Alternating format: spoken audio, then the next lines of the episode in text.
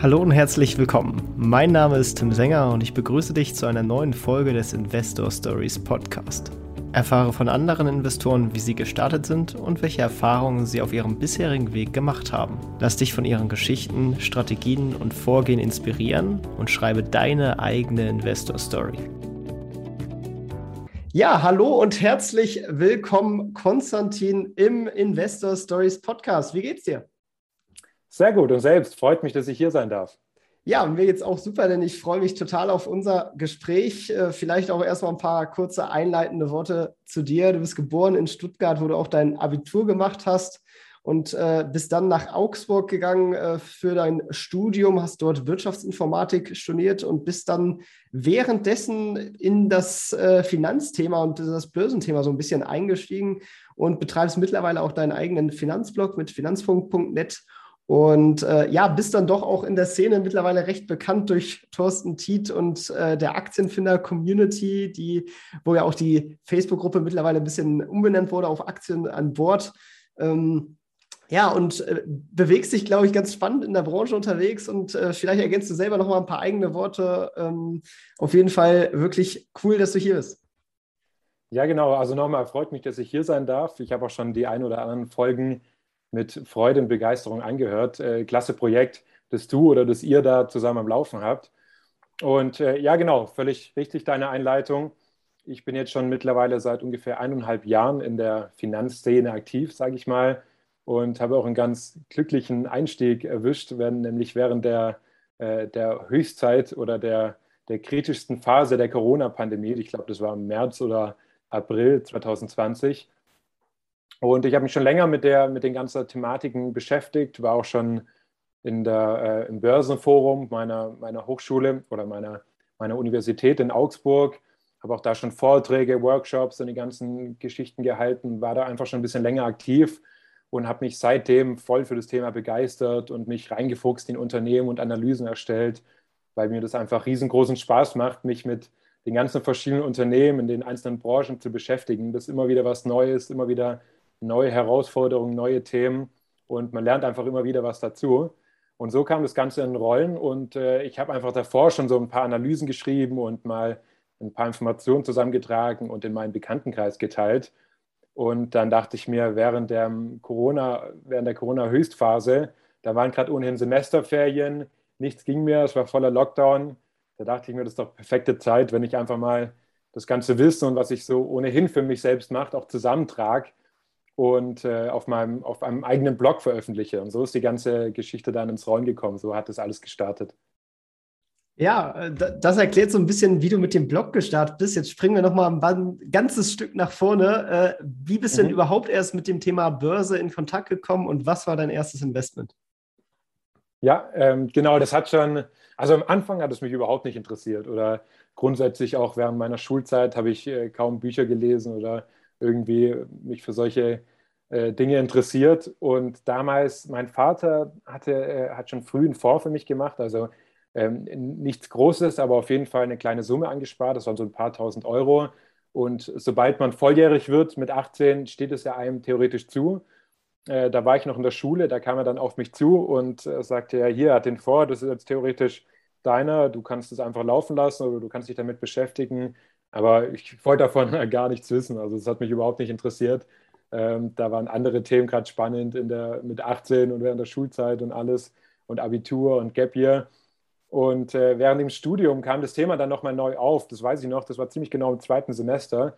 Äh, ich glaube 2017 war das. Und da kam mein Vater nochmal auf mich zu und meinte, äh, also er selbst kennt sich auch mit den Themen überhaupt nicht aus. Er hat einfach nur sich schon früh darum gekümmert und so ist es auch eigentlich machen soll. ETFs sind natürlich am besten, aber bevor man gar nichts macht, dann lieber irgendeinen Fonds, der dann vielleicht auch mal ein bisschen teurer ist, aber besser als gar nichts. Und äh, hatte mir gesagt, ja, er weiß nicht, ob der so gut läuft. Ich kann mir das ja alles dann nochmal anschauen. Und während dem Studium habe ich mich auch mehr für neue Themen und sowas begeistert. Da habe ich mir das alles nochmal angeschaut. Und ähm, der anfängliche Plan war, dass ich die Hälfte selbst mache von dem Vermögen und die Hälfte äh, einen Bankberater anlegen lasse. Hatte auch nochmal einen Termin mit der Bank. Aber bis zum Termin habe ich mich dann schon so tief in das Thema reingefuchst und so begeistert.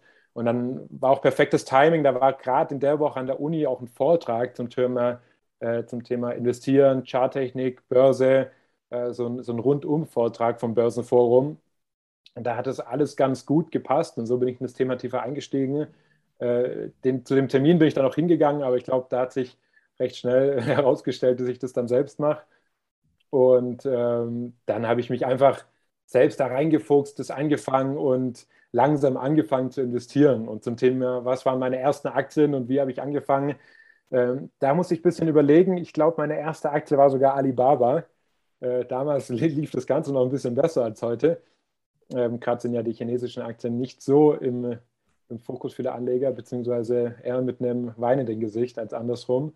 Und ich glaube, damals habe ich noch, da gab es ja noch gar nicht Trade Republic und diese ganzen günstigen Neo-Broker. Da hatte ich noch ein, ein Depot bei der Comdirect. Für Sparpläne finde ich die immer noch ganz gut. Für Einzelaktien ist es ein bisschen teurer, wenn man die heutigen Kosten vergleicht. Ich glaube, am Anfang habe ich pro Unternehmen 50 bis 100 Euro investiert. Da gab es noch so ein Angebot mit den ersten zehn Trades, also das war noch im Rahmen. Und äh, habe mir da so Excel-Listen erstellt und so Punkte, das weiß ich auch noch, wo ich eigentlich lernen sollte in der Bibliothek, wo, wo jeder neben mir irgendwie äh, die, die Uni-Bücher durchgeblättert hat. Da habe ich irgendwelche Aktien verglichen, Punkte mir erstellt ähm, und einfach langsam mich in das Thema reingefuchst. Also auf jeden Fall hat meine Uni da, darunter gelitten in, oder die Prüfungen in dem jeweiligen Semester. Aber so kam das Ganze in Gange und da habe ich mich dann äh, auch dafür begeistert und das ist bis heute geblieben. Ja, hast du die Alibaba-Aktien immer noch? ähm, ja, also so wie damals nicht mehr. Ich glaube, ich habe dann auch, da hatte ich ein paar jetzt im Depot. Ich, ich glaube, das habe ich gar nicht umgezogen. Ich meine, ich habe die dann alle verkauft damals bei Comdirect, da bin ich mir nicht ganz sicher. Ich hatte dann danach ein Depot bei OnVista. Äh, das habe ich auch immer noch, da, da, liegen auch immer noch meine alten großen Investments. Äh, da kommen wir wahrscheinlich später nochmal zu. Aber ähm, ich habe bei, ähm, bei Trade Republic mittlerweile, also ich, da bin ich auch, Trade Republic habe ich gefühlt, ich glaube, 60, 70 Prozent meiner Aktien und der Rest liegt bei OnVista. Und da habe ich Alibaba. Aber ich glaube, das hat nichts mehr mit der damaligen Position zu tun. Das ist dann neue Position, die ich dann aufgemacht habe, wo ich mich auch mehr damit beschäftigt habe und auch ähm, auf andere Art und Weise analysiert habe. Ja. Jetzt hört man auch schon ein bisschen raus, dass dein Schwerpunkt auf Aktien und Einzelaktien liegt. Ist das dann quasi auch so dein Schwerpunkt? Wie sieht so dein Gesamtportfolio aus, was du so machst? Genau, ja. Also ich äh, grundsätzlich würde ich auch jedem Unerfahrenen raten oder auch meinen bekannten Freunden, die sich dafür interessieren und merken, ich bin in der Branche irgendwie aktiv, die auf mich zukommen, ähm, erstmal ETFs hauptsächlich einfach mal zum Einstieg und ähm, sowieso, wenn man die ganze Arbeit und alles mit berücksichtigt und auch, dass man mit Einzelaktienanalyse oder mit diesem aktiven Ansatz ähm, kaum oder dass die wenigsten Privatanleger überhaupt den Index schlagen und dass man sich sehr viel damit beschäftigen muss. Ich sage mal, dass man ungefähr gleich auf ist und auch mal die Chance hat, ein paar Jahren ähm, über dem Index zu liegen und das nicht nur zufällig, sondern auch mal ein paar Jahre in Folge das ist sehr viel Aufwand und alles. Deswegen sage, rate ich grundsätzlich dazu, auf einen ETF-Sparplan zu setzen. Und dann, wenn es einem Spaß macht, dann ruhig auch noch ein bisschen sich mit den Einzelaktien zu beschäftigen. Deshalb bei mir ist es so, dadurch, dass es ja meine, mein Hobby, mein Beruf oder meine Berufung ist, dass ich ja sowieso nichts anderes mache den ganzen Tag. Deswegen habe ich gar keine ETFs, sondern ähm, nur Einzelaktien und habe sozusagen nur ein, ein Aktiendepot. Und ungefähr 80 bis 85 Prozent habe ich dabei auch in einzelnen Aktien einen kleinen Anteil, ungefähr 5% in Gold und je nach Phase so 10 bis 15% Cash, mal weniger, mal mehr. Das Cash dient dann mehr so als Puffer oder ist das tatsächlich so eine gezielte Nachkaufkasse? Ähm, ja, also ich habe es ich ganz lieb, wenn ich immer ein bisschen Cash auf der Kante habe. Natürlich rein statistisch gesehen macht es am meisten Sinn, was immer 100% investiert. Ähm, das ist jetzt keine, kein bewusster Puffer, dass ich sage, der muss immer irgendwie so hoch sein. Äh, während, dem, während der Corona-Krise oder sonst mal bei stärkeren Korrekturen geht er auch mal schnell auf Null und baut sich dann halt langsam immer wieder auf, wenn ich wieder genügend Kapital eingespart habe. Aber ich fühle mich ganz wohl mit einem kleinen Anteil Cash, vor allem der aktuellen Zeit. Ähm, so 10, 15 Prozent habe ich, hab ich ganz gern.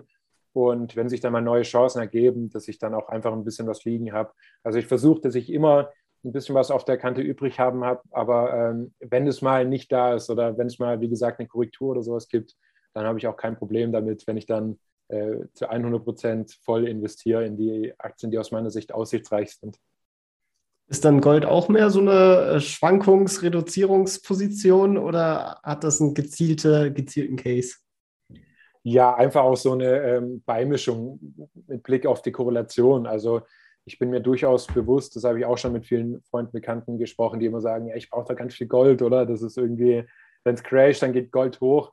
Aber wenn man sich da mal den, den Chart anschaut oder die Kursverläufe, es gibt durchaus viele Phasen, wo das äh, sich gegensätzlich bewegt. Aber wenn man zum Beispiel auf die Corona-Krise blickt, da hat sich Gold zwar viel schneller erholt, ist aber auch zwischen 10 und 15 oder ungefähr so in dem Bereich Prozent eingebrochen, weil natürlich, wenn die Aktien einbrechen, man möchte nachkaufen, man hat jetzt kein Geld, dann ist natürlich Gold das Erste, was man verkauft, um an die Aktien zu kommen, wo die langfristige Rendite natürlich viel höher ist. Deshalb, ähm, ich glaube, wenn es mal, mal stärker, wenn es mal turbulenter wird und wenn es mal stärker crasht, dann wollen die Leute auch an ihre Goldposition ran. Also da bin ich mir schon bewusst. Ich finde es aber trotzdem ganz interessant, einfach aus, der, ähm, aus Sicht der Korrelation, da es einfach eine, eine eher negative Korrelation mit den Aktienmärkten hat, ohnehin, auch wenn es jetzt die letzten Monate und Jahre eher nicht so war. Ähm, aber deshalb auch nur eine kleine Position, also ungefähr 5 Prozent. Ich glaube, einen kleinen Anteil physisch und einen anderen Anteil über, ähm, über Wheaton Precious Metals. Das ist so, eine, so ein Streaming-Dienst, der nimmt sozusagen die, die Edelmetalle von den Minen ab, hat also nicht direkt das Risiko an den Minen, falls da mal irgendwie nichts mehr zu holen ist oder die ganze Produktionskosten, sondern der nimmt es nur von den Minen ab.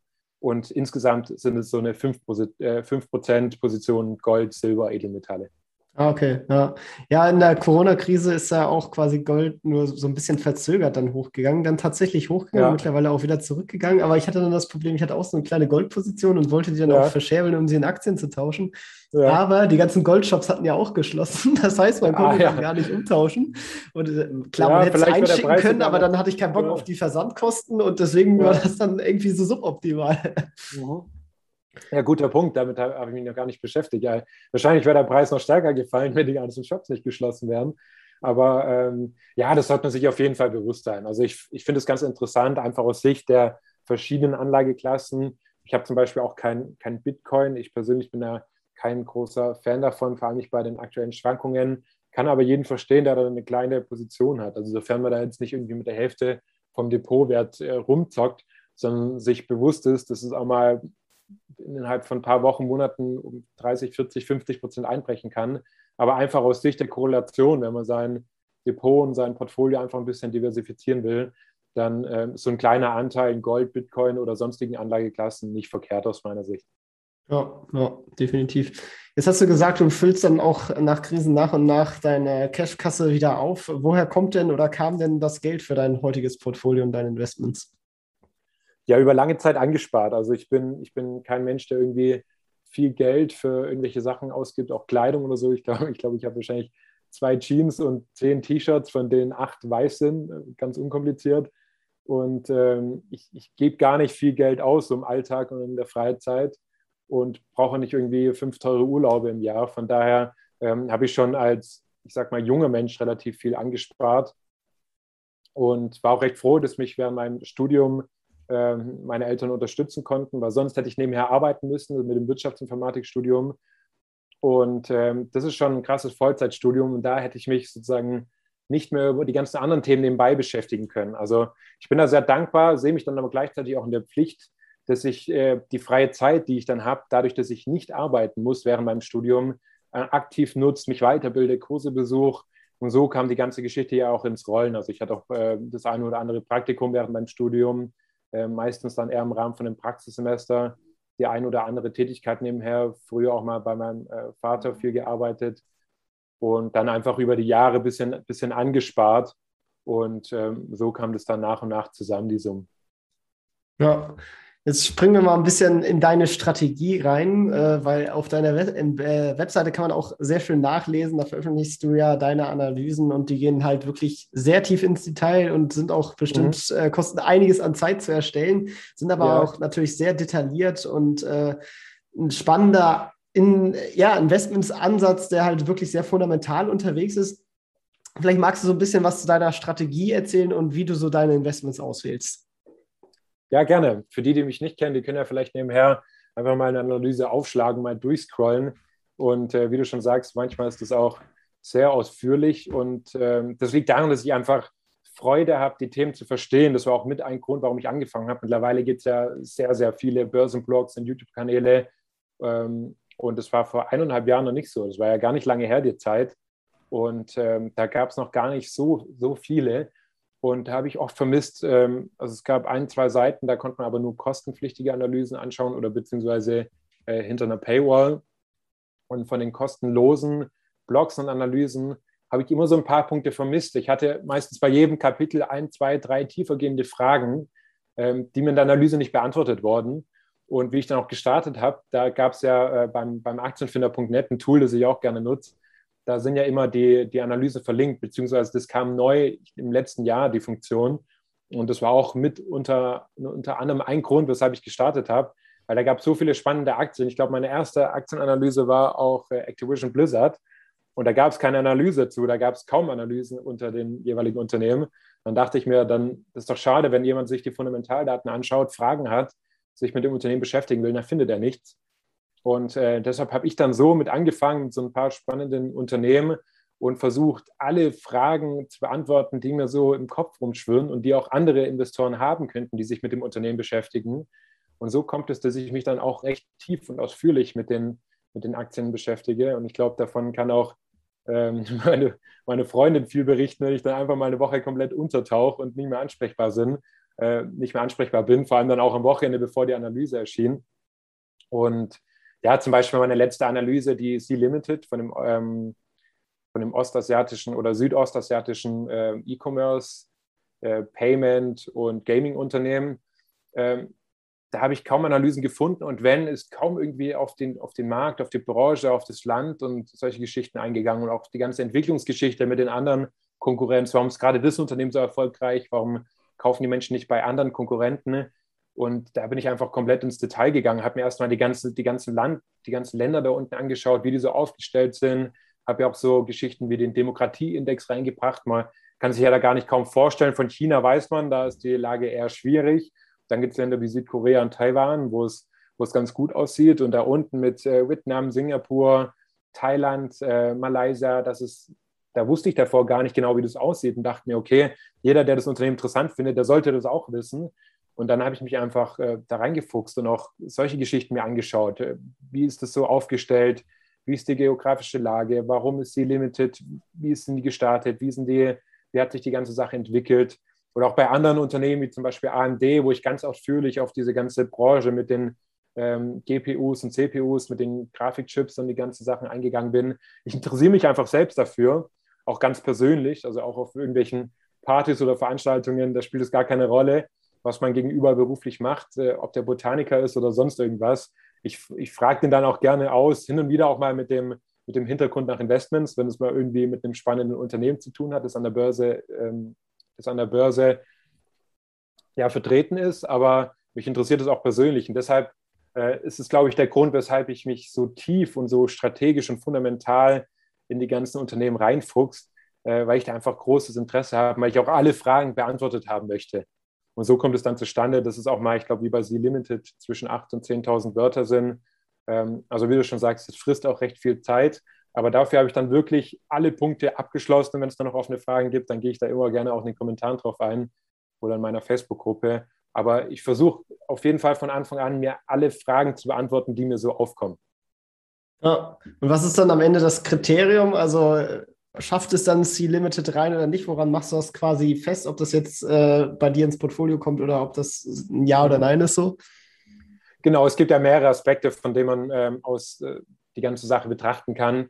Zum einen interessiert mich der, der Hintergrund, also andere Wachstumsfaktoren wie einfach die, die Trends oder die Branche, in dem das Unternehmen tätig ist oder eben auch die geografische Lage.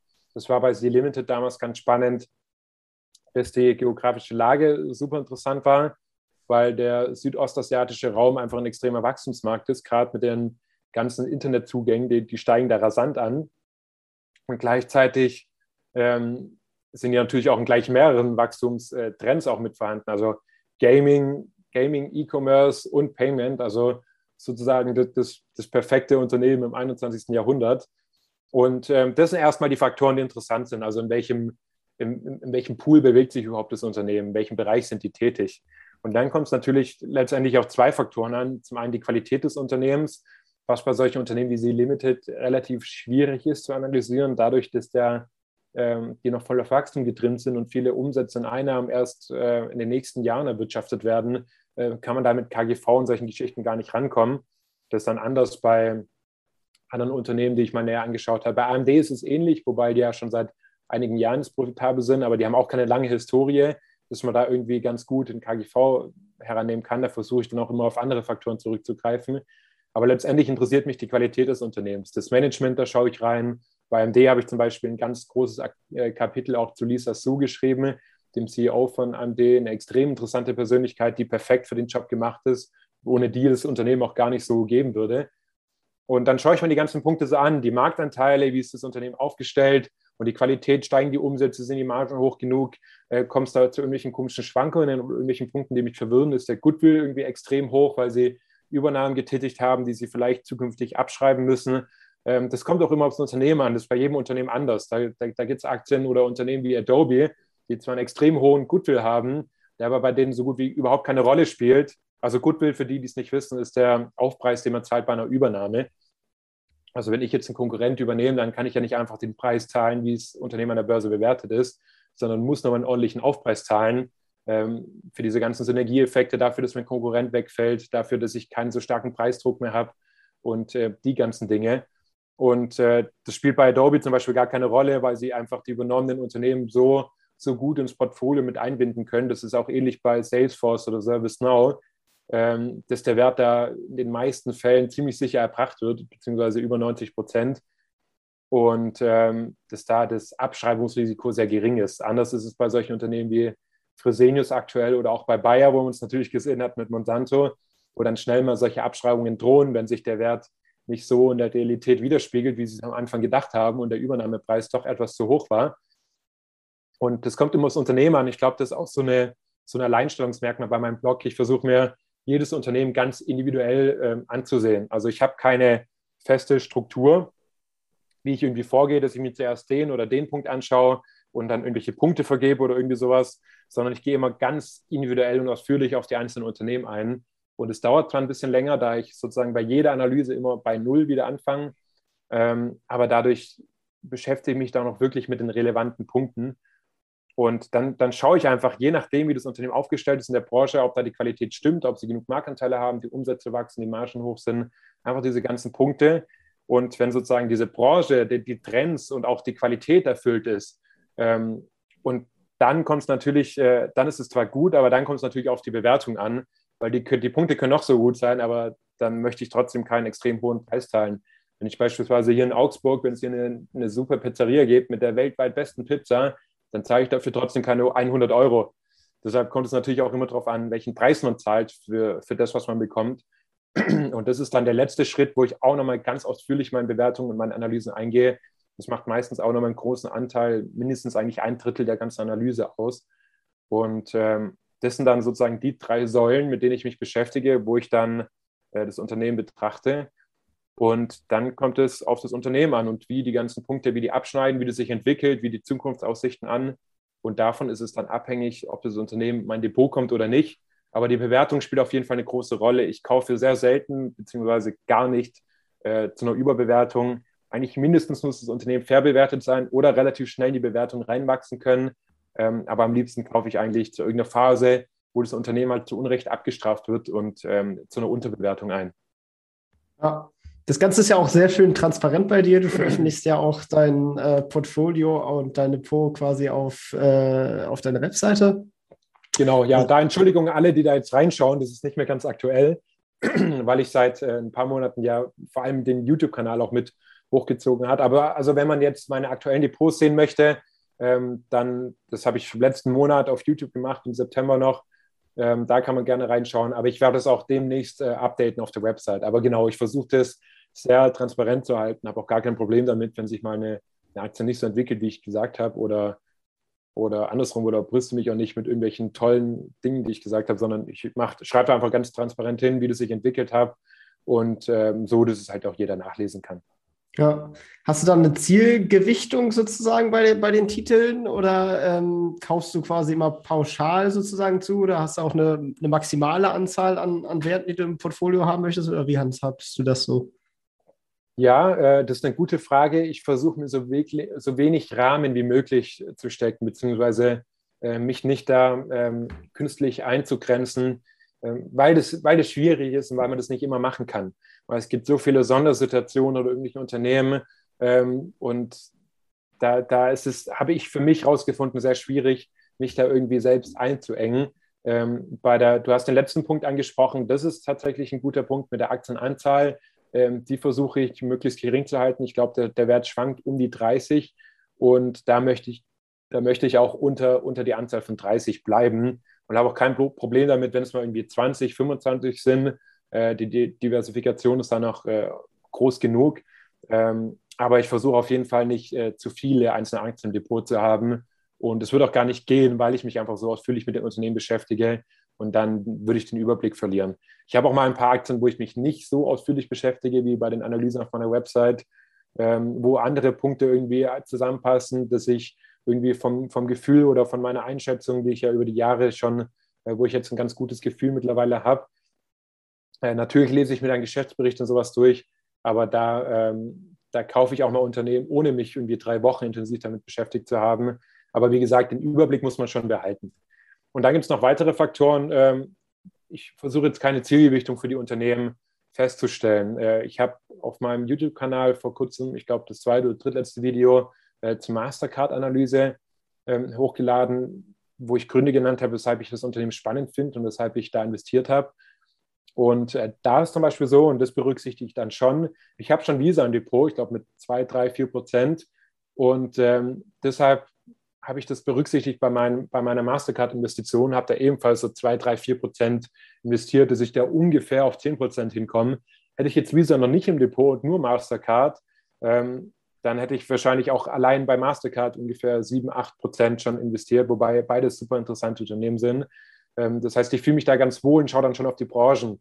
Ich habe jetzt weder Adidas noch Nike im Depot, aber wenn ich zum Beispiel sage, ich möchte ungefähr ähm, 8 Prozent mit einem Sportartikelhersteller oder Sportartikel-Lifestyle-Produzenten ähm, wie Nike oder Adidas, dann würde ich einfach bei beiden ungefähr 3 bis 4 Prozent investieren, wenn ich mich dann nicht entscheiden kann, wenn die, Unterne äh, wenn die Bewertung äh, ähnlich attraktiv wäre bei beiden Aktien. Also da werfe ich schon einen Blick drauf. Oder dass ich jetzt irgendwie nicht 50 Prozent China-Anteil habe ähm, oder dass ich einfach mich nicht nur auf irgendwelche einzelnen Branchen konzentriere, sondern dass ich da, da gucke ich, dass ich so eine Ausgewogenheit hinbekomme, äh, schränkt mich aber nicht ein. Ich, ich habe die einfach im Hinterkopf, gucke da ein bisschen drauf und dann gibt es auch mal einzelne Unternehmen wie Amazon oder, oder Alphabet, die dann auch mal über 10 Prozent einnehmen äh, wo ich gar kein Problem mit habe. Also von mir aus kann auch eine einzelne Aktie über 15 Prozent in meinem Depot gewichtet sein.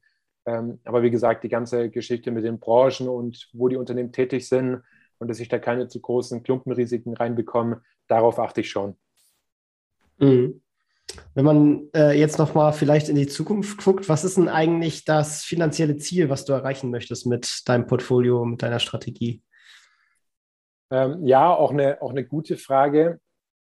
Also bei mir ist es nicht so, äh, dass ich mir irgendwie ein bestimmtes Ziel, Ziel erstelle, dass ich so und so viel Prozent Rendite pro Jahr wirtschaften will.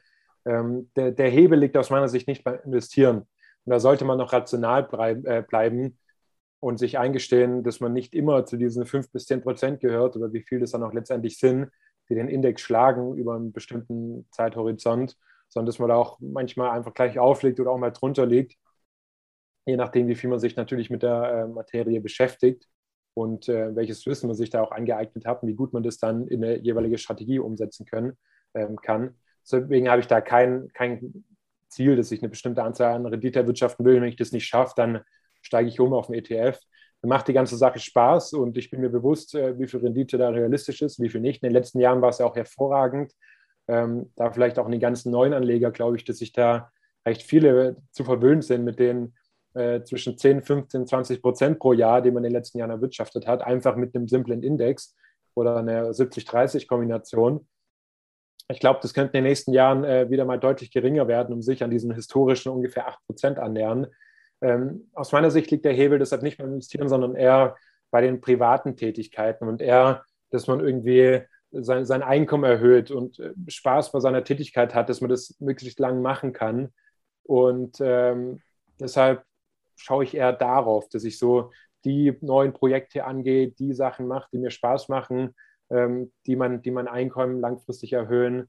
Und äh, deswegen habe ich auch kein privates Ziel, dass ich irgendwie, weiß ich nicht, eine Million in fünf Jahren erwirtschaften will, sondern ich habe eher so, ein, so einen Korridor, kann man sich vorstellen, wie man so einen Lichtkegel, so in den kurzen nächsten Monaten weiß man schon, was so vor ihm liegt, aber je weiter man in die Zukunft blickt, desto ungenauer wird es. Und das finde ich auch okay, weil wenn ich jetzt schaue, was ich aktuell mache, das hätte ich mir vor zwei, drei Jahren gar nicht ausgedacht. Das war da gar nicht in meinem, in meinem Horizont oder in meinen, in meinen kurzfristigen Zielen mit drin. Da habe ich gar nicht dran gedacht. Und ähm, deshalb versuche ich da nicht zu weit in die Zukunft zu blicken oder mir irgendwie bestimmte Ziele zu stecken, sondern ähnlich wie meinem Depot auch nicht hier den Rahmen zu eng zu stecken. Ich mache das, was mir Spaß macht. Ich bin super dankbar dafür, äh, dass das so gut ankommt aktuell mit meiner Website, den Facebook-Gruppen und meinem YouTube-Kanal, dass der auch relativ schnell wächst. Und ähm, da habe ich auch eine klasse Community an jedem, der da jetzt auch zuhört. Liebe Grüße. Äh, ich habe da immer super viele Kommentare, sehr positive Kommentare auch, äh, einen sehr respektvollen Umgang miteinander, eine konstruktive Diskussion. Da tausche ich mich sehr gerne aus. Das macht mir aktuell sehr viel Spaß. Und ähm, das werde ich erstmal auch so weiterhin machen und bin einfach gespannt dann, wohin die Reise geht. Ja, ja die Reise ist ja bei dir auch schon äh, in dem Sinne so ein bisschen professionalisierter worden, dass du halt aus deinem privat erlernten Fachwissen über Finanzen äh, das auch nochmal tatsächlich festgehalten hast mit einer IHK-Prüfung zum Finanzanlagefachmann. Was mhm. beinhaltet das denn eigentlich und was ist das Ziel hinter dieser Qualifikation? Genau, da müssen wir wieder nochmal ein paar Jahre zurückspringen. Ähm, genau, ich habe ja angefangen, mich mit den ganzen Themen zu, be zu beschäftigen, war dann auch im Börseforum Augsburg, ähm, war dann auch relativ schnell äh, mit dem Vorstandsteam und Leiter der, der Trading Group. Ähm, das ist nicht, wie der Name sagt, irgendwie nur Trading, sondern einfach ähm, äh, könnte auch Investorentreffen heißen. Das war einfach das wöchentliche Treffen. Da habe ich Vorträge gehalten. Die, anderen, die einen oder anderen Studenten kennen vielleicht auch den Börsenführerschein. Das ist so ein Crashkurs zum Thema Börse, den man an der Uni hat. Und ähm, da habe ich auch den einen oder anderen längeren Vortrag gehalten und so mich einfach immer näher mit dem Thema beschäftigt und mich da reingearbeitet. Und äh, dann hatte ich ein Praktikum bei einem IT-Dienstleister, also passend zu meinem Studium. Da habe ich auch meinen ähm, äh, mein ehemaliger Vorgesetzter, mit dem habe ich immer noch sehr viel Kontakt und tausche mich auch über Aktienbörse und allgemeine Themen aus. Also es war auch, äh, das kam, war ganz praktisch zu der Zeit. Und danach hatte ich noch ein bisschen, bisschen Puffer, zwei, drei Monate bis zum Semesterbeginn. Also ähm, in den Semesterferien war das Praktikum zu Ende. Und da dachte ich mir, es gibt ja diese IHK-Prüfung zum Finanzanlageberater. Also äh, da zum Hintergrund, das muss jeder, der irgendwie Versicherungen verkauft, das heißt, ich glaube 34h, 34f äh, Paragraph ähm, ist das. Und das muss jeder machen, der irgendwie halt in der Bankenbranche tätig ist. Und ich hatte nicht vor, als selbst Anlageberater irgendwie tätig zu werden. Aber ich dachte mir, ich habe jetzt privat mir das ganze Wissen angeeignet. Ähm, ich kann das doch jetzt auch irgendwie zu Papier bringen und habe dann, dann die schriftliche Prüfung nachgeholt. Und das kann man sich so vorstellen, das ist ein fettes Buch, das gleich einer Bibel. Das hat, glaube ich, irgendwie 600, 700, 800 Seiten. Also es war echt ein, ein fettes Buch mit allen, äh, mit allem Hintergrundwissen, das man so braucht, wofür die EZB tätig ist, welche steuerlichen Hintergründe es gibt, was man sonst für Faktoren beachten muss, wie ETF-Fonds angeteilt sind, äh, genau wie schon erwähnt, wie die steuerliche Situation sich auswirkt, je nach Immobilienfonds, aktiven Fonds, ETF oder thesaurierend und ausschüttend. Und diese ganzen Themen, alles, was man halt so wissen muss, wenn man andere Menschen beraten möchte. Und ähm, das hätte ich jetzt nicht unbedingt gebraucht, aber ich glaube, das war ganz interessant, äh, das gemacht zu haben. Und ich, ich, ich hätte es auch wieder gemacht, weil man einfach dieses ganze Wissen nochmal festhalten kann und sozusagen zertifiz zertifiziert hat. Und die Prüfung ging dann über mehrere Stunden äh, schriftlich und äh, danach auch nochmal so eine halbe, dreiviertel Stunde äh, mit einem Testkunde sozusagen. Also dann waren die, die, äh, die Prüfungsverantwortlichen, mit die musstest du dann sozusagen beraten. Drei haben dann aufgepasst oder Protokoll geschrieben, haben sich alles notiert. Und einen habe ich dann beraten bei einem Case, der hatte zum Beispiel irgendwie äh, für ein Kind sich einen Sparplan gemacht und ähm, den muss man dann einfach korrekt beraten, je nachdem, was er für die Elfs im, im Depot hatte und äh, wie, die, wie seine persönliche Situation aussah, was der beruflich gemacht hat. Also es hat schon recht viel abgedeckt. Und ähm, ja, die Prüfung habe ich dann einfach noch mit eingeschoben, bevor mein nächstes Semester losging. Und ähm, die habe ich jetzt. also ich werde jetzt kein aktiver äh, Anlageberater. Ähm, aber es ist doch ganz praktisch, das alles nochmal so gemacht zu haben und auch von dem Hintergrundwissen, das einfach nochmal so schriftlich ähm, gefestigt zu haben. Ah, okay, ja, sehr cool auf jeden Fall. Ich habe darüber immer mal nachgedacht, aber dachte mir erst, dass den Aufwand wahrscheinlich dann nicht wert.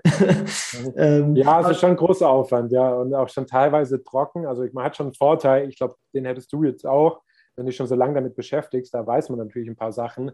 Aber das natürlich ähm, ich sag mal, sehr trocken, äh, lehrbuchartig, was man da wissen muss. Deswegen war schon ein großer Aufwand und ich hatte auch nicht jeden Tag Spaß dabei. Also das war schon jeden Tag ein paar Stunden lernen, weil da gibt es immer so festgeschriebene Prüfungs, äh, Prüfungszeittermine. Und äh, da hatte ich dann nur noch ein paar Wochen und da habe ich dann schon jeden Tag äh, mehrere Stunden mich da reingefuchst. Also war nicht immer schön, aber ähm, war doch letztendlich äh, eine ganz interessante Erfahrung. Auf jeden Fall. Jetzt hast du einen weiteren Titel, den du auf jeden Fall mitführen kannst. Das gibt dir ja, ja. auch auf jeden Fall äh, eine gewisse Art auch von Bestätigung. Also ich meine, das kann ja nicht jeder Finanzblogger behaupten, dass er auch wirklich tatsächlich zertifizierter Finanzanlagefachmann ist. Ähm, ja, die meisten ja. machen das ja dann, also klar, also es ist dann ja auch am Ende trotzdem noch ein Hobby oder so, aber du hättest zumindest die, die Qualifikation, dass du auch tatsächlich gewerblich beraten dürftest, ähm, was ja irgendwie eine, eine ganz coole Sache ist. Ja, absolut, ja. Und äh, du hattest jetzt aber eben auch schon angeschnitten, dass du äh, verschiedene Vorträge gegeben hast und du hast dich ja unter anderem auch ehrenamtlich engagiert und jungen Schülerinnen und Schüler ja, äh, Vorträge und äh, Weiterbildung zum, zur Finanzbildung im Endeffekt angeboten. Ja, genau. Also ähm, zum einen macht es mir natürlich super viel Spaß, diese also Vorträge zu halten und anderen irgendwie Wissen, das man hat, beizubringen. Ich finde das eine super Sache und ich versuche auch oder ich habe auch während dem ganzen dann der ganzen Börsenforumzeit die Vorträge immer so gehalten, dass ich andere Menschen damit begeistere. Also, dass die nicht irgendwie dazuhören, wieder trocken irgendwelche Fakten runtergezählt bekommen, sondern möglichst aktiv mit äh, äh, spannenden Sachen noch mit eingebracht. Vielleicht mal das andere, ein oder andere psychologische Experiment, das beim Investieren ja auch eine ganz große Rolle spielt. Und ähm, so hat es mir ganz viel, ganz viel Spaß gemacht, vor allem dann irgendwie die, die glücklichen oder die äh, mit Begeisterung erfüllten Gesichter zu sehen. Und ähm, ich habe mich auch schon für das eine oder andere Projekt während meinem Studium engagiert, also das soziale äh, Projekt. Und dann habe ich zufällig, während ich gerade so in dem Thema drin war und auch mich auch schon, äh, während ich in Jahren im, im Börsenfonds tätig war, eine Anzeige gesehen vom Freiwilligenzentrum Augsburg, dass die ein Projekt haben, das heißt Schuldenprävention.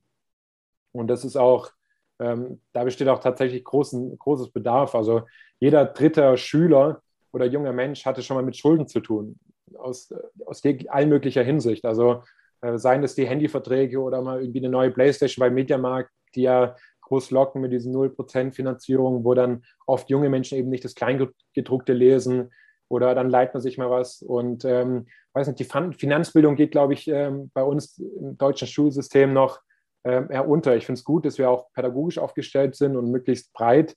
Aber gerade Wirtschaft und Finanzen, wenn man nicht jetzt gerade an der Wirtschaftsschule war, wie ich selbst übrigens auch nicht war, ähm, dann hat man da kaum damit zu tun gehabt. Und so ist es, ähm, dass da doch viel Bedarf ist und viel Nachholbedarf. Und das Projekt, äh, wie gesagt, heißt Schuldenprävention. Und da geht es darum, einfach ähm, Jugendliche oder gerade Schüler, das waren immer so achte, neunte Klassen von Augsburger Wirtschaftsschulen. Einmal war ich auch bei einer Mädchenschule, das war auch ganz spannend. Ähm, wenn man da reingelaufen ist, da, da wird man doch recht komisch angeschaut und man hat nur Mädels um sich rum. Das war sehr ungewohnt.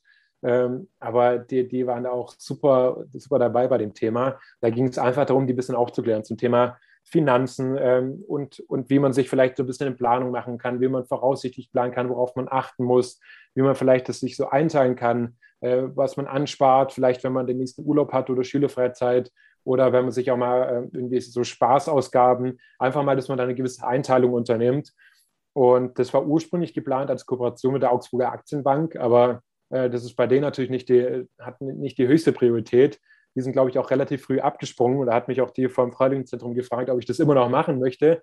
Da habe ich gesagt, ja klar, dann mache ich das halt allein. Und da gab es auch so ein Skript von der Augsburger Aktienbank, aber das war eben genauso, ähm, wie ich es eben als Negativbeispiel genannt habe. Also eher lehrbuchartig und ähm, irgendwie eher so wie eine, wie eine Werbeveranstaltung für, für irgendwas und dass man sich auch ruhig mal einen Kredit gönnen kann. Also das war schon sehr fraglich für, für junge Menschen. Und ähm, das habe ich komplett verworfen, ein eigenes Projekt erstellt. Und der Fluch und Segen bei Schülern ist natürlich zugleich, ähm, dass die einem relativ schnell zeigen, wenn sie gelangweilt sind. Also bei Studenten bei so Vorträgen, ich, ich hatte es jetzt noch nicht so, aber ich kenne es natürlich auch von den äh, ein oder anderen Profs, die mal spannendere Vorlesungen oder eine langweiligere Vorlesung gestaltet haben. Und bei den Studenten merkt man das natürlich nicht an. Die daddeln da halt irgendwie am Handy rum oder die schalten im Kopf ab und sitzen da noch dazu. Aber wenn es die Schüler langweilt, die reden natürlich direkt dann mit dem Sitznachbar. Ähm, das, hatte ich, das konnte ich sogar zum Glück ganz gut vermeiden und habe es da geschafft, einen relativ interessanten, spannenden Vortrag für die zu machen. Es war ja auch eher eine Freistunde. da musst du den Schüler jetzt erstmal dafür begeistern, dass wir heute über Finanzen sprechen. Aber mit vielen Gruppenarbeiten und vielen Fragen und ein bisschen Humor und Freude an der Tätigkeit war das, glaube ich, ganz interessant. Ich habe ja auf meiner Website sieht man auch die ein oder anderen ausgefüllten Feedbackbogen der Schüler.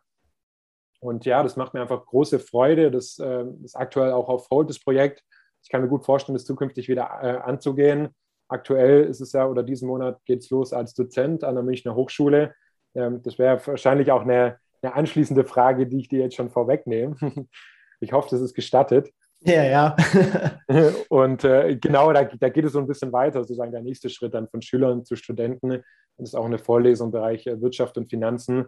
Und äh, da bin ich auch schon fleißig am Vorbereiten, wie ich die Vorlesung so spannend und interessant wie möglich gestalte, dass die Studenten da wirklich Freude und Spaß drin haben, dass die mitmachen und dass das nicht wieder einfach nur so ein stumpfes äh, Zeitabsitzen ist. Also da habe ich große Freude dran und ich glaube, das wird auch zukünftig noch äh, weiter eine große Rolle spielen.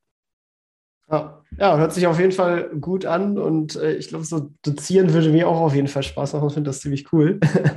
und, ja, ich, berichte, äh, ich berichte gerne, wie, wie, es war, vom Aufwand um Spaßfaktor und was da alles auf hinzukommt. Sehr gut. Ja, hängt wahrscheinlich auch immer so ein bisschen von den, von den Schülern auch ab, ob die so Klar, Bock ja. haben oder so, weil wir hatten auch einen neuen Dozenten gerade in so einem Corona-Semester äh, und ja, das ist schwierig. Ähm, Boah, da waren die auch als Klasse oder? nicht gerade was heißt nett, aber wir waren jetzt nicht so, wir haben nicht interaktiv mitgearbeitet, sagen wir mal ja. so. War das über Zoom dann oder im Praktikum? Ja, das war über Microsoft Teams. Also. Genau, ja, online ist natürlich super schwierig. Also diese ganzen spannenden Elemente, die man als vortragender Lehrender hat, auch solche Sachen wie Körpersprache und äh, irgendwie andere Elemente, die man mit einbauen kann, mit irgendwelchen Grafiken, die man mal auf dem Flipchart malt, die fallen da alles weg. Also ähm, das ist eine internationale Hochschule und äh, ich bin froh, dass ich jetzt nur die, die deutsche Klasse habe, weil da ist es alles in Präsenz und ich glaube, da ist auch die Impfquote äh, an die 100 Prozent. Das kann da alles wie geplant stattfinden. das ist bei anderen Dozenten nicht so. Also da bin ich recht froh. Ich glaube, das ist schon dann sehr herausfordernd und schwierig. Und ähm, da kann man als Dozent dann auch relativ wenig machen und dementsprechend schalten dann auch die Studenten und Schüler relativ schnell ab. Also ich, das ist dann schon herausfordernd. herausfordernd. Ja. Auf jeden Fall. Kommen wir doch mal auch dann passend zur Herausforderung zu Fehlern. Was würdest du vielleicht als deinen größten Fehler beim Investieren bezeichnen? Ah, ich dachte, ich kann jetzt um das Thema lange ausschweifend drum sprechen. nee, das gehört natürlich immer dazu. Das ist ein sehr wichtiger Punkt, dass man gerade, gibt ja auch ein äh, Zitat, wenn man ähm, einen Fehler macht, das ist kein Problem. Wenn man ihn zweimal macht, dann ist man doof. Ähm, also, dass man halt aus den Fehlern aus lernt, gerade beim Investieren an der Börse, ähm, ich ich habe mich schon vorab beim Studium super viel mit äh, psychologischen Effekten und allem, was da dazugehört, beschäftigt. Ähm, und allem auch, was passieren kann an der Börse. Mir viele Videos angeschaut von erfahrenen Anlegern und Investoren, aber äh, man wird unmöglich drum herum kommen. Jeder neue Anleger wird die Fehler machen oder wird die Gefühle von Gier und Panik äh, erkennen und dann bei sich selbst wiederfinden. Ähm, seit dem Investieren, äh, ich glaube, da ich auch eher rational veranlagt bin, wie du es auch schon in Bezug auf meine Analyse erwähnt hast. Ähm, also ich habe jetzt keinen großen Patzer, wo ich irgendwie sage, ah, da hätte ich nicht so hoch investieren können und es war ein großer Fehler. Ähm, da kommt, glaube ich, allen Anlegern Wirecard in den Kopf. Ähm, ich war sogar auch investiert bei Wirecard, bin aber relativ früh ausgestiegen dann, als das äh, als es dann rauskam, dass sich der wieder verzögert oder als dann dieser kritische Bericht von KPMG herauskam, und da musste man dann wirklich alles schön reden, wenn man da noch weiter investiert bleiben wollte. Ähm, und äh, da bin ich dann auch äh, ausgestiegen. Das heißt, einen großen Punkt, über den sehr viele Investoren gestolpert sind, ähm, den konnte ich vermeiden. Und äh, wie gesagt, sonst habe ich keinen großen Patzer, keine großen Verluste. Ich habe eher den Punkt, nicht investiert zu haben bei Unternehmen, wo ich mir eigentlich relativ sicher war, wo ich sozusagen schon den Finger auf den Kaufknopf hatte und eigentlich schon die, die Order auch eingegeben habe, aber dann wegen irgendeinem Punkt oder den irgendeinen, weiß ich nicht, ähm, unsicheren Faktor, den ich noch im Hinterkopf hatte, dann nicht durchgeführt habe. Also zum Beispiel Tesla, das war schon bevor der, ähm, äh, der, der Kursanpassung, beziehungsweise ich glaube ein 4 zu 1, 4 äh, zu 1 Verhältnis haben die sich äh, ja, den, den Börsenwert dann gekürzt. Ähm, da davor noch, als es dann irgendwie um 200 um die Branche, äh, um den Bereich pendelte, da hatte ich so oft den Finger auf den Kaufknopf, aber habe es dann letztendlich gelassen, bin auch nach wie vor nicht in Tesla investiert.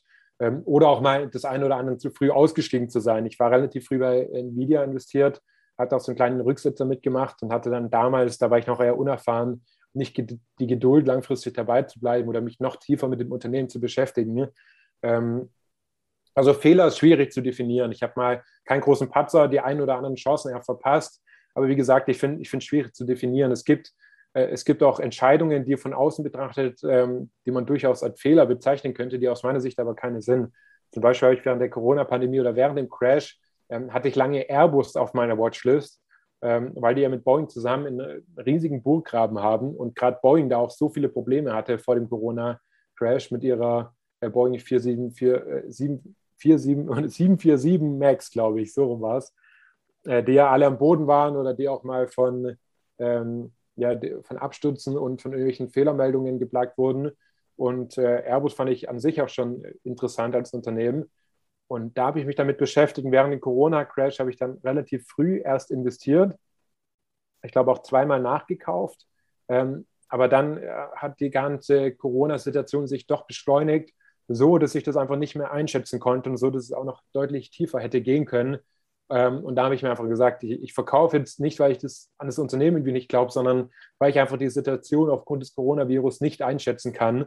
Und ähm, von außen betrachtet oder jetzt rückblickend betrachtet, war das eher ein Fehler, weil seitdem die, die Aktie deutlich angestiegen ist. Aber ähm, aus der jeweiligen Situation war das aus meiner Sicht kein Fehler, weil es einfach zu dem Zeitpunkt ich keine, nicht mehr Informationen hatte und die Situation so schlecht einschätzen konnte, ähm, weshalb ich dann auch verkauft habe. Also Fehler ist auch immer schwierig zu definieren, aber ich versuche so gut wie möglich aus irgendwelchen Fehlentscheidungen zu lernen und äh, da aus jeder Entscheidung oder aus dem Fehler immer wieder was mitzunehmen. Ja, das ist auf jeden Fall das Wichtigste, dass man äh, die Fehler als Absolut. Chancen betrachtet, um daraus zu lernen. Äh, drehen wir das Ganze um. Was war denn dein größter Investitionserfolg? Ja, also ich, ganz einfach äh, würde ich das kurz und knapp zusammenfassen mit, dass, ich, dass ich rational in Korrekturen investiert habe und zwar dann auf auch äh, solide und aussichtsreiche Unternehmen gesetzt habe und mir auch ähm, ganz lehrbuchartig und ganz, ganz brav, wie es schon damals die großen Finanz-YouTuber oder Blogger äh, vorgetragen haben, dass man sich auch eine, eine Kaufliste macht, falls dann irgendwann mal ein Crash kommt. wir waren ja bis zum Corona-Crash, waren wir ja verwöhnt, es gab ja gar keinen Crash. Ich glaube, bis auf die Finanzkrise 2008, 2009 ähm, war es mal 2015 eine Phase, wo es nicht ganz so gut lief, aber eine wirklich große Korrektur gab es dann eigentlich nicht. Ähm, ich habe tatsächlich noch eine mitgemacht, nämlich Ende 2018. Vielleicht kann sich der eine oder andere daran erinnern. Ähm, da habe ich ja kürzlich erst mit Investieren angefangen. Und äh, da gab es so einen Tech-Aktien-Crash, der war ziemlich schnell, der, der war nach ein paar Wochen schon wieder vorbei, also noch schneller als diese Corona-Geschichte, war aber nicht ganz so tief, aber auch schon auch so 15, 20, 30 Prozent je nach Aktie ist es dann nach unten gegangen.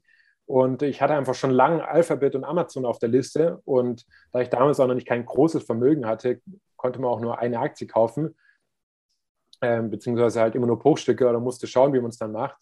Und ähm, da habe ich dann einfach am Tiefpunkt 2018, das sieht man auch in den letzten Depot-Updates bei mir oder auch auf meiner, auf meiner Website müsste das auch noch äh, zu sehen sein, habe ich dann Alphabet gekauft. Die sind mittlerweile auch ähm, weit über 150 Prozent im Plus. Und auch während der Corona-Pandemie, ganz relativ aktuell, äh, habe ich Amazon ziemlich, glück, ziemlich glücklich wirklich während dem Tief erwischt und habe da auch investiert. Ähm, genau, also einfach rational an den Plan gehalten und an die Grundregeln, dass man größeren Korrekturen und Crashs nachkauft. Das waren so, ähm, ja, würde ich als Erfolge bezeichnen oder einfach als kluges, rationales Verhalten. Ja, ja, sehr cool. Dann gehen wir auch schon in den Endsport und äh, da wäre die Frage, was äh, wäre ein Tipp, den du noch jemandem auf den Weg geben würdest, der gerade mit dem Investieren beginnen möchte? Ja, ich, ich würde da ähm, eine wichtige Unterscheidung festlegen und das sage ich auch immer allen, die mich irgendwie, ähm, die da auf mich zukommen mit der Thematik. Ich, ich würde immer fragen, okay, ist der alleinige Fokus auf Rendite? Also möchtest du einfach über die nächsten 10, 20, 30 Jahre eine gute Rendite erwirtschaften und ähm, für dein Alter vorsorgen, dann einfach einen ETF-Sparplan, entweder 70, 30 oder irgendwie 60, 20, 20 mit, mit Europa noch mit drin und natürlich MSCI World, Emerging Markets oder auch den Vanguard All World, aber ich bevorzuge eher die Kombination aus den verschiedenen ETFs. Ähm, da einfach den Sparplan erstellen, laufen lassen, fertig. Hast du irgendwie ein, zwei Stunden investiert, äh, du hast Top-Renditen mit den breit gestreuten Aktien weltweit und einfach laufen lassen.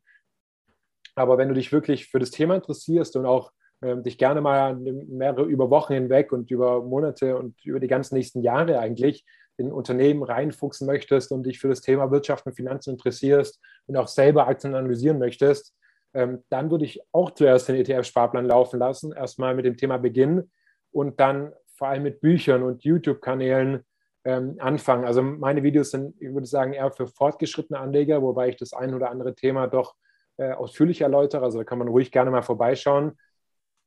Aber ähm, sonst äh, Finanzfluss, solche YouTube-Kanäle, die einfach auch super Grundlagenwissen bieten und die ich auch damals gern angehört habe. Ähm, einfach ETF-Sparplan laufen lassen, weiterbilden mit Büchern, YouTube-Videos ähm, oder einfach so weiter informieren in das Thema und dann die Einzelaktien-Quote nach und nach erhöhen, wenn man einfach ein bisschen vertrauter mit der Thematik wird. Das fühlt sich nach einem runden Tipp an. Ja, auf jeden Fall vielen Dank. Waren äh, mega spannende Insights dabei. Wer mehr von dir hören möchte, der findet dich natürlich auf deinem YouTube-Kanal, den du eben angesprochen hast, und auf deiner Webseite. Das beides ist natürlich auch in den Shownotes verlinkt. Äh, wo findet man dich sonst noch und wie könnte man dich sonst noch erreichen? Ja, klar, also man, man, findet mich überall, wie du schon gesagt hast. Äh, also einfach unter dem Namen Finanzfunk, finanzfunk.net heißt die Website, wie du schon gesagt hast. Der YouTube-Kanal heißt auch Finanzfunk. Äh, wenn man irgendwie eine konkrete Frage hat, einzeln, dann kann man auch per Mail an kontakt.finanzfunk.net mir schreiben, auch ganz unkomplizierte Mail. Und äh, wie gesagt, bei, bei YouTube antworte ich auf jeden Kommentar unter den Videos. Ähm, da haben wir wirklich einen sehr aktiven Austausch, was mir super viel Freude bereitet. Ähm, eine tolle Community und auch sonst unter meiner ähm, eigenen Facebook-Gruppe Hochwertige Aktienanalysen, da sind auch schon über 4000 Mitglieder. Ähm, da geht es wirklich um einzelne Unternehmen. Also wenn man da wirklich eine Frage hat zum Unternehmen oder auch einen spannenden Artikel oder so eine kleine Analyse geschrieben hat und sich damit beschäftigt, ähm, dann kann man die gerne da rein posten. Da antworte ich auch immer sehr ausführlich. Oder wo ich auch mittlerweile jetzt mit äh, Thorsten Tiet und mit Jonathan Neuscheler äh, mit gemeinsam ähm, Admin bin bei der ehemaligen Gruppe, wie du schon angesprochen hast, äh, die ehemalige Aktienfinder-Community, mittlerweile Aktien an Bord. Der kann man auch sehr gerne beitreten. Und ähm, da werde ich auch als einer der Admins auf eure Fragen und Anmerkungen gerne eingehen. Sehr cool. Ja, dann vielen Dank und äh, viel Erfolg weiterhin bei deinen Investments. Und genau, bis denn. Ciao, ciao. Ciao, vielen Dank ebenso. Das war's auch schon wieder mit dieser Podcast-Folge. Ich danke dir ganz herzlich fürs Zuhören. Wenn dir der Podcast gefallen hat, würde ich mich sehr freuen, wenn du ihn mit einer Bewertung auf iTunes unterstützt. Außerdem möchte ich dich gerne dazu einladen, der Investor Stories Community auf Facebook beizutreten. Hier hast du einen Austausch mit Gleichgesinnten und professionellen Investoren, die selber ihren Weg in die Freiheit der Finanzen gegangen sind und von ihnen kannst du lernen oder auch selber andere Leute bereichern. Und zudem ist dort Feedback zum Podcast immer willkommen. Um ganz schnell dorthin zu gelangen, kannst du auch einfach investor-stories.de slash community eingeben. Ich freue mich, wenn du auch beim nächsten Mal wieder dabei bist. In diesem Sinne, alles Gute, dein Tipp.